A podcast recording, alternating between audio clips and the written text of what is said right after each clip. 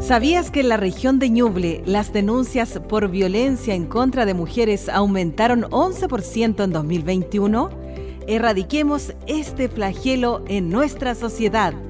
Aquí comienza Diálogos que Salvan, información para prevenir la violencia de género en la región de Ñuble.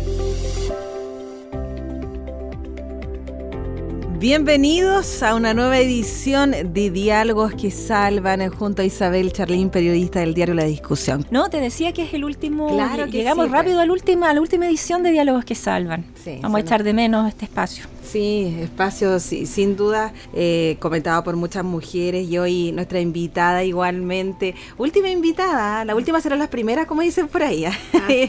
Alejandra Martínez, gusto en saludarte, trabajadora social, ex concejala de Chillán Viejo y actual directora de Seguridad Pública en la Inspección Municipal de Chillán. Gusto tenerte con nosotras y último capítulo. ¿ah? Sí, muchas gracias, estimada Marlene, estimada Isabel. Encantada de poder eh, estar junto a ustedes en un panel de mujeres muy importante y también de conversar ciertos temas que, que nos afectan en el día a día. Vamos de inmediato entonces para entrar en conversación. ¿Es la violencia de género un problema de seguridad pública? ¿Por qué? Efectivamente es un problema de seguridad pública eh, y prueba de ello es que dentro de los delitos de mayor connotación social está precisamente, más bien, más que la violencia de género está la violencia intrafamiliar, ya asociada a distintos tipos de, violencia hacia el adulto mayor, niños, niñas, eh, mujeres, etcétera. Eh, no en el concepto amplio, ¿cierto?, de violencia de género. Es un problema de seguridad pública porque indudablemente cuando hablamos de violencia estamos hablando, ¿cierto?, de un problema entre personas, indudablemente, que afecta la calidad de vida y que sobre todo se relaciona con, temas eh, que vemos desde la, desde la seguridad en materias de prevención, pero también en las medidas que se tienen que tomar para efectos de cómo abordarlo. Eh, y además es un problema complejo y seguramente lo vamos a, a- ver en el transcurso de la conversación, porque a veces no involucra solo datos objetivos, sino que efectivamente tiene que ver también con las sensaciones, ¿no? con, la, con la subjetividad, con las redes, con cómo nos comunicamos, entre, otras, entre otros aspectos. Alejandra, cuando, cuando se coordina, en tu- como en tu caso, cuando se coordina la seguridad pública en una comuna, eh, ¿qué importancia cobra tener en cuenta la perspectiva de género? Es bien importante primero porque hay que homogeneizar el discurso. Cuando uno trabaja en seguridad pública comunal, eh, depende además de esta articulación de múltiples eh, instituciones y roles. ¿no? Y cuando hablamos en este caso de Chillán, eh, estamos vinculados con ambas policías, con la PDI, con Carabineros, con la Fiscalía, con los programas asociados a seguridad a través cierto de la línea del Ministerio de la Mujer, Cernamej y sus servicios, y también con nuestra propia oferta programática desde lo, desde lo municipal. Entonces, efectivamente, para poder abordar ciertas problemáticas tienes que tener el, punto y la línea base, ¿no? Un diagnóstico conocido, un diagnóstico compartido y además estrategias que efectivamente apunten hacia distintos públicos y, y estamentos. eh, porque además eh, cuando hablamos de violencia hay grupos que efectivamente son más vulnerados que otros. Por tanto, allí no hay estrategias estandarizadas sino que tienen que haber eh, estrategias además efectivas, ¿cierto? Que aborden los distintos niveles además de violencia y los distintos tipos de violencia. Por tanto, allí el dar respuesta siempre es un desafío absolutamente. ¿Son las cifras sobre victimización y percepción de inseguridad más altas entre las mujeres? ¿Por qué? Yo creo que la, cuando hablamos de vulnerabilidad eh, y hablamos y lo relacionamos con conceptos de violencia, indudablemente que las mujeres y las niñas, ¿cierto? Son quienes están más propensas a la, a la violencia. Y efectivamente, si eso lo mezclamos con estas sensaciones de, inseguridad, desde que cómo circulamos, ¿cierto? Por los espacios públicos, cómo nos apropiamos de dichos espacios, eh, el tema de la violencia, además que se da en un contexto doméstico de, de carácter privado, aunque es un problema de carácter público, eh, claro que son las más afectadas y somos las más afectadas. Eh, y porque también estamos todavía inmersas en una sociedad patriarcal, en una sociedad en donde algunos patrones de conducta siguen siendo normalizados. Eh, y además la diferencia entre, la, entre lo urbano y lo rural. También allí hay ciertos estereotipos cierto de género que son más normalizados en unos espacios que en otros. Eh, y yo creo que allí todavía nos queda largo camino que recorrer eh, respecto de varios ámbitos, ¿ah? de descentralizar la oferta que tenemos programática, respecto de desmitificar ¿cierto? Cierta, ciertas situaciones y poder hacer un trabajo eh, no tan solo con mujeres, ¿cierto? sino que también con una sociedad en su conjunto. Es como lo que pasa eh, comúnmente cuando se tiene un hijo varón y una hija mujer eh, y salen, no sé, después de las 7, 8 en el invierno a la, a la calle.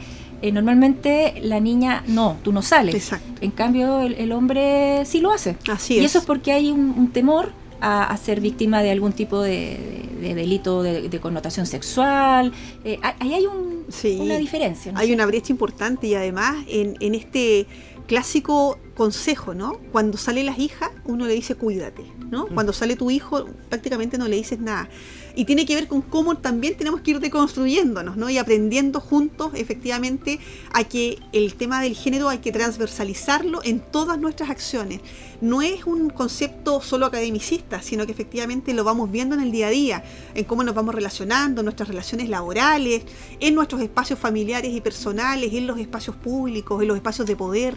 Por tanto, en cada uno de, los espacios efectivamente se va haciendo presente y tenemos que ir reconstruyendo también, ¿cierto?, algunos eh, todavía rezados que tenemos respecto a eso. ¿Y cuán, importante en, todo esto, Alejandra, es que las policías y las instituciones que reciben las denuncias de, las mujeres cuando son víctimas de, violencia eh, ejecuten su labor también con perspectiva de género? ¿Es importante eso también? Sí, es muy, es muy importante. Yo creo que ambas policías han dado pasos en ello.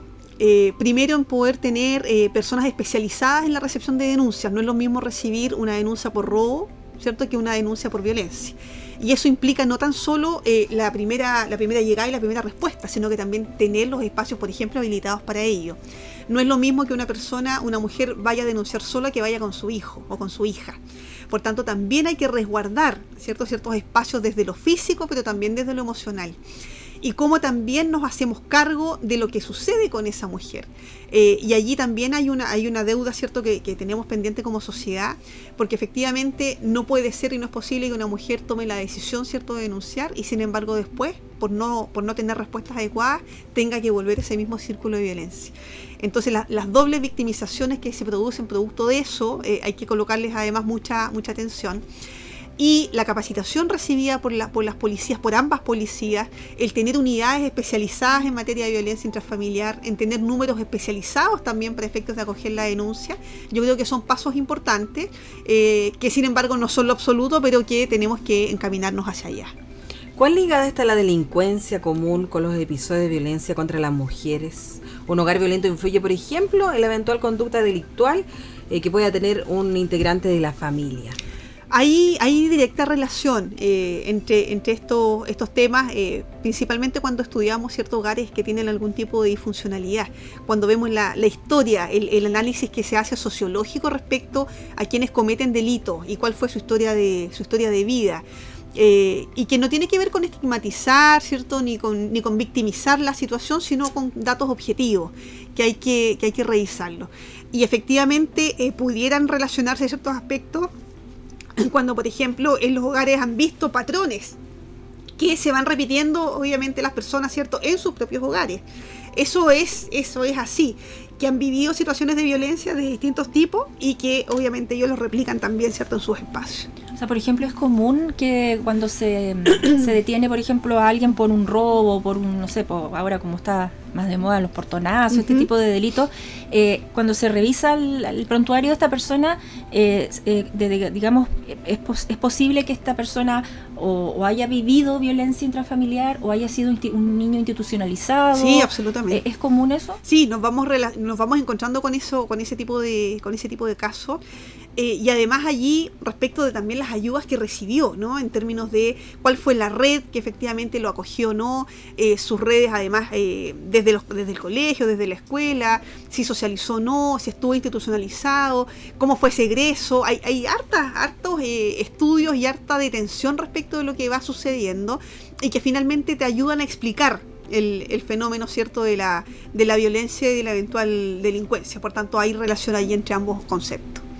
Algo comentabas tú al principio, Alejandra, em, es difícil medir la violencia en contra de la mujer porque a veces muchas de las situaciones que se viven eh, no constituyen delitos. Eso, mm. eso también tarea para los legisladores.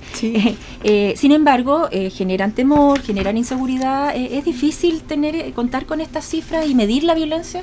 Sí, es, es, bien, es bien complejo. Primero porque cuando hablamos de seguridad en general, hablamos por una parte de las cifras objetivas, ¿cierto? De las, de las denuncias eh, que se hacen y que se cometen eh, desde el objetivo, pero también hablamos con el componente de la sensación de seguridad o de inseguridad. Y si a eso le sumamos el tema de la violencia, indudablemente que allí tenemos una complejidad. Primero, porque cuando hablamos de violencia no solo hablamos de, la violencia física, ¿no? También tenemos a lo menos cinco o seis ciertos tipos de violencia que efectivamente eh, un grito, una, descalificación es parte de la violencia y que finalmente a propósito de lo que hablamos de la naturalización de ciertas conductas, eh, a veces las invisibilizamos y estamos viviendo violencia, están ejerciendo violencia sobre nosotros. Entonces eso lo hace más complejo aún respecto eh, de, que nosotras estemos primero conscientes de, ¿cierto? de la situación en la, cual, en la cual vivimos, pero por sobre todo de que eso significa una acción violenta. Y que se complejiza más cuando efectivamente tienes, por ejemplo, algún tipo de amenaza que no puedas comprobar, ¿cierto? Porque efectivamente la violencia la viviste. El tema es cómo la traspasas a nuestro sistema judicial, cómo la calificas, cómo la tipificas. Eh, que no quede tan solo en la, en la constancia, ¿cierto? De, poder entregarla ante, la, ante las entidades. Porque también allí, independientemente de que haya alguna, alguna denuncia previa, también tenemos este tema de que la comisión de delitos de violencia hay antecedentes previos también. Y eso sí que es un problema complejo a propósito de lo que decimos. No, no hay, hay muchos, muchas acciones que no están tipificadas eh, y que efectivamente eso complica a la hora de poder aplicar ciertas, ciertas medidas porque no puedes tomar medidas preventivas, pero sin embargo el riesgo sigue ahí y la mujer sigue estando cierto en riesgo de una eventual una eventual violencia entonces pasó en su momento y yo creo que a lo mejor sigue pasando con las nuevas tecnologías por ejemplo claro que no, no, no había, digamos, eh, experiencia respecto, por ejemplo, de, del envío de videos, eh, de connotación sexual, por ejemplo, ese tipo de cosas que, que la, la, legislación ha tenido que ir poniéndose a tono. Sí, exactamente, y que además hemos sido bastante reactivos ¿no? a, a ese tipo de acciones. Si bien es cierto, hemos avanzado en materia legislativa, pero sin duda quedan ahí algunas, algunas brechas que, poder abordar. Eh, y por sobre todo ser más proactivos en el, en el tema, digamos, tenemos que anticiparnos mucho más a estos episodios porque efectivamente estamos jugando también con la vida de las personas. Entonces cuando efectivamente está en riesgo la vida, sin duda que tenemos que poner en alerta esta situación. Cuando las víctimas de violencia de género son niñas o adultas mayores, nos encontramos ante una doble vulneración de derechos, es más complejo que este tipo de víctimas denuncien. Es más complejo por sí, absolutamente. Y son eh, dos extremos que nos pasa en la vida real, ¿no? La, violencia que se ejerce contra los adultos mayores eh, es violencia física, es violencia psicológica, es violencia económica también. Eh, tienen y sufren varias, varias, varias vulneraciones allí. la necesidad además a veces de, de, estar solo, ¿no? En desprotección respecto de, de, los cuidados y otras cosas por parte y por otra parte las niñas eh, que sin duda allí hay un rango etario, ¿cierto?, que es bien amplio y que efectivamente si no tienen un par, cuando son más pequeñas, si no tienen un par, un referente que eh, pueda acogerlas en, su sentir, también viven la situación de violencia sola. Por tanto, eh, hay una doble vulneración allí, sin, sin duda, y también cómo hacemos respecto de los mecanismos de denuncia, que, que a veces son, o creemos que son ampliamente difundidos que los números que, hay para efectos de denuncia se conocen, todos tienen acceso. Y la verdad es que nos quedamos también cortos de repente en eso. Y hemos visto situaciones de mujeres, ¿cierto?, estando en situación de violencia, que han hecho llamadas de emergencia, ¿cierto?, asociándolas a una compra, a un delivery, etcétera, da la eh, urgencia que, necesitan de, de colaboración. Pero también allí yo siento que hay que fortalecer mucho la red local donde están insertas estas mujeres, porque es súper importante también tener un sostén emocional, pero también de ayuda inmediata que efectivamente cierto vaya en ayuda de estas personas. Es importante el impulso desde el nivel político, legislativo para avanzar en frenar la violencia en contra de niñas y mujeres.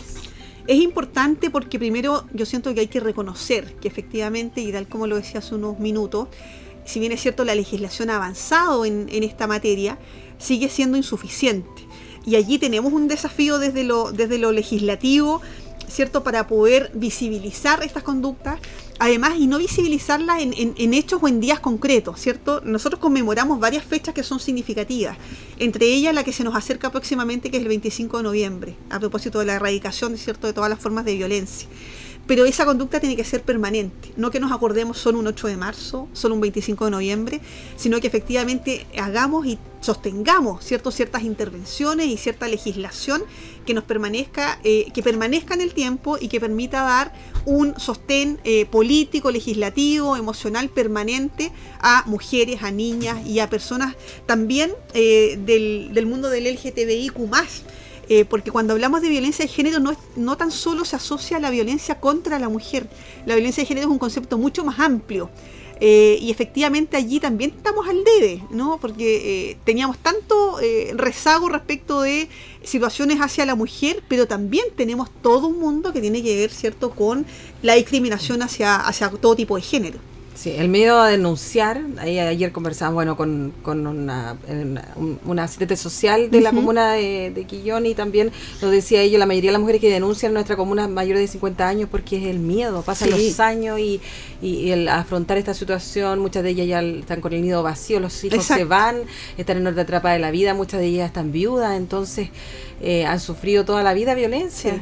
Y cuando lo reconocen, cuando ya ha pasado el tiempo. Sí, absolutamente. Es el miedo, es el, la relación, ¿cierto?, jerárquica y vertical del poder, es el tema económico.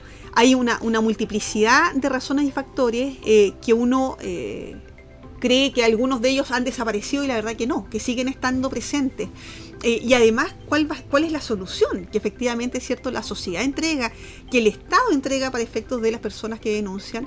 Siempre se habla de que uno desea denunciar en un promedio de siete años respecto de este tipo de casos.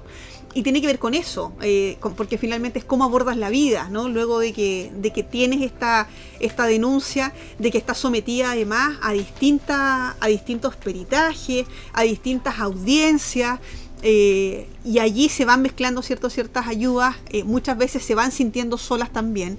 Entonces es, un, es un tema que efectivamente requiere de hartos desafíos que todavía tenemos allí pendientes.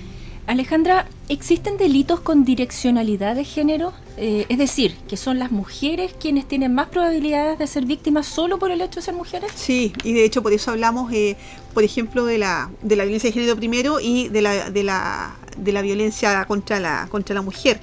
Eh, veíamos y hablábamos cierto hace un tiempo respecto del acoso callejero. Indudablemente el acoso callejero está asociado cierto a que la víctima es una mujer y que eran temas que también estaban normalizados eh, y que se han ido instalando en la agenda pública y finalmente se instalaron y fue eh, posible legislar.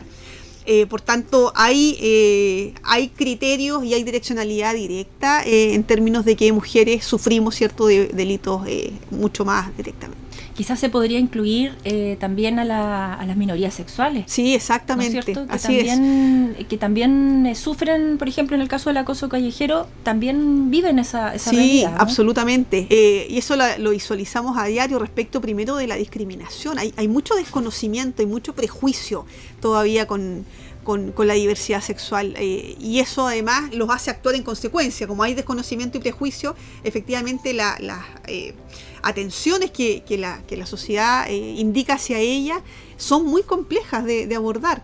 Y allí también nos queda un trabajo, en el caso de la Municipalidad de Chillán, ¿cierto? Nosotros tenemos una, oficina de la, de la, diversidad y yo creo que espacios como ese tienen que seguir abriéndose. En la política pública tienen que efectivamente haber acciones eh, políticas orientadas a, poder entregar solución, orientación, acompañamiento, en todo el tema de la transición, además, ¿cierto?, de cambio de género, yo creo que allí se vincula con una política pública también ligada a salud, en cómo desde lo físico, desde lo emocional, también damos este soporte que también muchas veces es precario o que no se toma con la urgencia y la prioridad que lo requiere, que es finalmente un, eh, un tema a abordar tan importante como cualquier otra enfermedad eh, asociada desde lo físico. No estoy diciendo con esto, ¿cierto? No estoy prejuiciando, sino que tiene, que ver con la prioridad en la atención. Una atención mental de salud mental es igualmente importante que una atención desde lo físico. Bueno, y ahí los establecimientos educacionales también tienen una, tarea esencial, ¿no es cierto? Y, pasan a, además a abordar otros roles. Eh, cuando hablamos de, lo educativo, ¿cierto? Eh, allí se han ido incorporando varias, varias iniciativas, las duplas psicosociales, que ya están hace varios años insertos en los establecimientos educacionales, porque finalmente eh, tras lo educativo influye en aspectos psicosociales, ¿cierto?, de, de las familias. el tema de la seguridad también lo abordamos a través de mesas de convivencia conjuntas, hemos hecho además rondas de acciones preventivas, eh, de cómo hacemos prevención en la temprana, en la temprana edad. Eso sigue estando vigente, se hace, pero hay que hacerlo con mayor, con mayor fuerza porque eh, allí es donde hay que instalar el componente educativo. cuando vemos además interactuar a niños y niñas y niñas, ¿cierto? No hay discriminación, no, no existe para ellos. Por tanto, el de construir también eh, en los apoderados, en, el, en, la comunidad educativa, ¿cierto? También es muy importante porque finalmente el paso por eh, los establecimientos educacionales marca muchos años de vida. Entonces allí también tenemos un desafío a abordar. La desigualdad de género se ve reflejada en muchos ámbitos, como en la falta de representación política, diferencias salariales, derechos sexuales y reproductivos, por mencionar solamente algunos. ¿En cuál de ellos cree que se ha avanzado más y en cuál aún falta mucho por hacer? Uy, qué buena, qué buena pregunta esa, ¿no? Eh, yo creo que, que, todos hemos tenido algunos, algunos pasos em, en materia de, representación política, que es lo primero que, nombras. Allí han, han habido algunas acciones eh, que yo lamento que no se hubiesen dado de forma natural, ¿no? A propósito, ¿cierto?, de la, de la, priorización eh, respecto de, la, de las candidatas, en este caso mujeres, desde, la, elección popular. ¿cierto? Que tuvo que haber una ley de cuotas para que finalmente los partidos tomaran la decisión de incorporar a mujeres que además fueran competitivas. Eh, y eso a mí me hubiese gustado que se hubiese dado, ¿cierto?, en un contexto distinto, haberlo impuesto con una, con una ley. Tuvo que ser así para que efectivamente tuviéramos este, este equilibrio. Eh, y en materia, eh, en, la realidad, todavía tenemos cifras absolutamente dispares de la representación política cierto femenina respecto a lo masculino. En los cargos de, no elección popular, sino que en los cargos representativos, digamos, allí eh, hemos visto un poco más de equilibrio respecto a la conformación de los gabinetes. Allí además han habido eh, gobiernos que claramente, cierto, como el, como el del presidente Boric, se ha declarado feminista, por tanto allí también hay un componente especial, lo hizo también la presidenta Bachelet en su momento. Eh, pero también obviamente allí tenemos que avanzar en, los espacios privados, ¿cierto? Porque el tema del equilibrio, de la igualdad, de la equidad de género no tan solo se da desde lo público, sino que también en espacios privados. En materia de las diferencias salariales siguen habiendo brechas, indudablemente. Eh, y además siguen y seguimos, ¿cierto?, estando en el doble y en el triple rol eh, de ser mujeres trabajadoras, pero también trabajadoras fuera de nuestra casa, dentro de nuestra casa, asumimos roles dirigenciales eh, y de otras materias, por tanto, allí desde lo económico hay una brecha muy importante que todavía, ¿cierto?, no, no se ha equiparado, pero también desde los roles que finalmente podemos y asumimos como personas. Eh, también allí tenemos harto, harto tema. Y, se está viendo con el tema de la reforma previsional. ¿ah? Sí, absolutamente. Ahí, es, el ejemplo, el mejor ejemplo de las diferencias entre hombres y mujeres. Así es, quedó visibilizado absolutamente un tema muy, muy contingente eh, y se da también, por ejemplo, en el tema de las ISAPRES, ¿no? Eh, en la diferencia y cómo te castigan finalmente, ¿cierto?, las mujeres y niñas en edad fértil, en tema de los precios de lo económico respecto a a un, a un hombre. O sea, tenemos todavía allí harta, harta materia que, abordar. Incluso yo vi una noticia hace un tiempo de eh, artículos para bebés que eh, el rosado, que supuestamente es, de las niñas, porque ya a esta altura los colores yo creo que ya... lo mismo. Eh, pero el rosado era más caro que el celeste. Sí, así es, exactamente. Entonces son temas que están tan instalados y que finalmente hay, hay un porcentaje, siento yo, de la población que no solo cuestiona cuando efectivamente no nos cuestionamos el status quo, ¿cierto? También nos, juega una mala pasada. Entonces allí, eh, ¿cómo se hace? Obviamente estar sensibilizando eh, permanentemente y allí es tarea de todos y todas poder realizarlo en todos los espacios en los cuales estemos insertos. Eh, Alejandra, desde el ámbito comunal, ¿con qué red de apoyo cuentan las mujeres que son víctimas de violencia de género? Allí se unen varios, varios aspectos, desde la, desde la municipalidad, eh, todos los programas asociados ¿cierto? A, la, a la mujer y a la diversidad sexual están alojados en la Dirección de Desarrollo Comunitario. ¿Ya? Ellos tienen programas asociados a ellos, tenemos un centro integral para la mujer, tenemos convenios de colaboración con CERNAMEJ y también con el Ministerio de la, de la Mujer.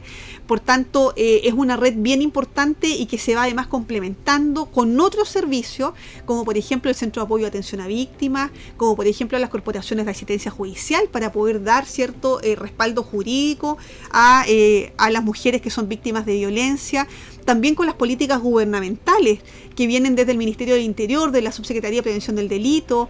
Eh, allí también tenemos desafíos importantes respecto a eh, la responsabilidad de las municipalidades, las confecciones de sus planes comunales de seguridad pública analizamos en el Consejo Regional de Seguridad hace unos meses atrás que uno de los delitos, a lo menos 14 o 15 comunas coincidíamos en que uno de los delitos más importantes, ¿cierto?, de connotación social tiene que ver con la violencia.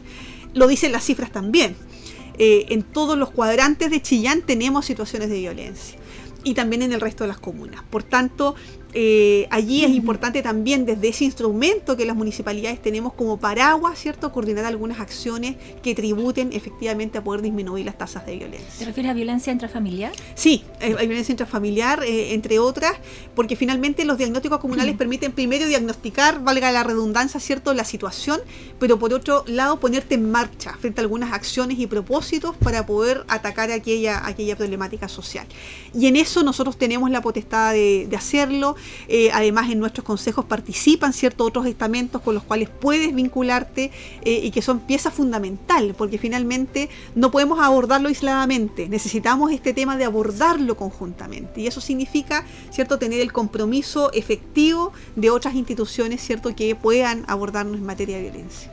Bueno, y ya finalmente, antes de despedirnos, ¿cómo podemos ayudar como sociedad a prevenir la violencia de género? Ahí hay varias, hay varias iniciativas que efectivamente se pueden, se pueden abordar. Primero, espacios como este son fantásticos porque masifican la información, ¿cierto? La, radio radios, los medios de comunicación en general, eh, como parte de la responsabilidad social, ¿cierto? Que tenemos de poder educar e informar, eh, yo creo que es, hay que hacerlo permanente en el tiempo. Así que espero que este, este ciclo, digamos, pueda tener un, exactamente, pueda tener allí un, segunda parte, un, ¿ah? nuevo, un nuevo ciclo. Lo segundo son eh, políticas obviamente gubernamentales que vayan en esta área, ¿cierto? Desde, todo el ámbito, desde la sensibilización, desde la prevención, desde la reparación y desde el seguimiento también a casos de, violencia.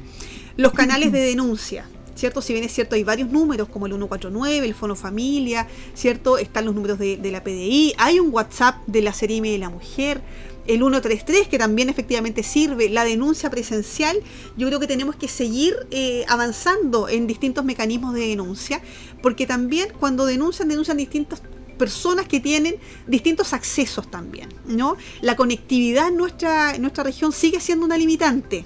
Por tanto, en lugares rurales no es fácil denunciar mediante ciertas aplicaciones, mediante eh, formularios que están alojados en las páginas web, sino que hay que incluir algunos, algunos otros métodos. Eh, como además entregamos sensibilización eh, a quienes están recibiendo las denuncias, que lo, lo, conversamos eh, recientemente, políticas gubernamentales desde el área de la salud, desde el área de la vivienda, allí tenemos que avanzar y seguir avanzando en poder dar solución efectiva a mujeres que que además eso es irrisorio, ¿cierto? Que son las mujeres quienes tienen que hacer abandono del hogar, no el agresor. Eh, y allí, laboral. Exactamente, allí tenemos que tener una, una, una política, ¿cierto? Mucho más fuerte respecto a aquello. Eh, las casas de acogida, cómo aumentamos también los cupos en casas de acogida, siempre son limitados. Eh, el apoyo emocional, el apoyo psicosocial, no tan solo a la mujer, sino que a su entorno directo, eh, y cómo finalmente hacemos seguimiento a ese tipo de iniciativas. El tema económico, sin duda, que efectivamente tras una, una violencia, en algunos casos tenemos dependencia económica, por tanto, cómo le damos una solución inmediata a esa mujer para que no se quede en ese hogar violentado a propósito de que no tiene cómo solventar. Exactamente. Y ahí obviamente se produce cierto una doble victimización. Entonces allí hay una serie y hay un paraguas, ¿cierto? De, acciones que estamos todos y todas comprometidos. Eh, uno de repente dice, no, el Estado es el que tiene que hacerse cargo.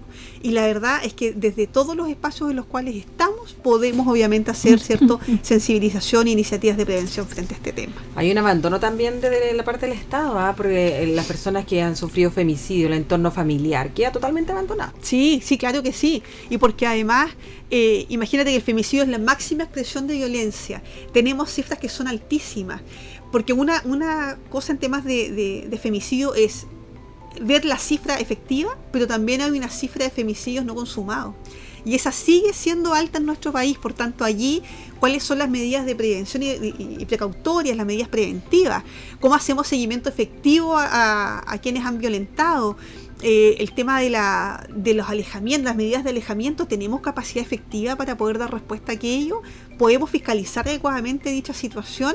Eh, cuántos casos han habido que efectivamente estaban con medidas preventivas, ¿cierto?, de alejamiento, sin embargo, el agresor ha llegado a la puerta de la casa de la mujer, incluso, ¿cierto?, al femicidio. Entonces, allí también tenemos que replantearnos ciertas situaciones para poder abordarlas de mejor manera. Hay mucho por trabajar todavía. Así es. Te queremos agradecer por estar con nosotros, Alejandra Martínez, trabajadora social, ex concejala de Chillán Viejo y actual directora de Seguridad Pública e Inspección Municipal de Chillán. También nos despedimos junto a Isabel Charlín, periodista del Diario de la Discusión. Así es, Marlene, llegamos al, final y bueno, un poco eh, recogiendo lo que decía Alejandra, eh, aquí se unió eh, un medio de comunicación como es Radio La Discusión, con eh, el Ministerio Secretaría General de Gobierno y eh, con el Gobierno Regional, con su Consejo Regional que eh, aprobaron los fondos, digamos, para poder efectuar este, este ciclo de programas para sensibilizar a la comunidad y, tratar de, concientizar sobre la violencia de género. Así que ojalá podamos tener una nueva oportunidad de, hablar de estos temas, que, que en realidad preocupan y, deberían mantenernos siempre atentos. muchas gracias. Muchas gracias, que esté muy bien. Bueno, este fue el último capítulo, la última edición de Diálogos que Salvan. Esto ha sido Diálogos que Salvan, información para prevenir la violencia de género en la región de Ñuble. Este programa llega a sus hogares gracias al financiamiento del Fondo de Fomento de Medios de Comunicación Social del Gobierno de Chile y del Consejo Regional.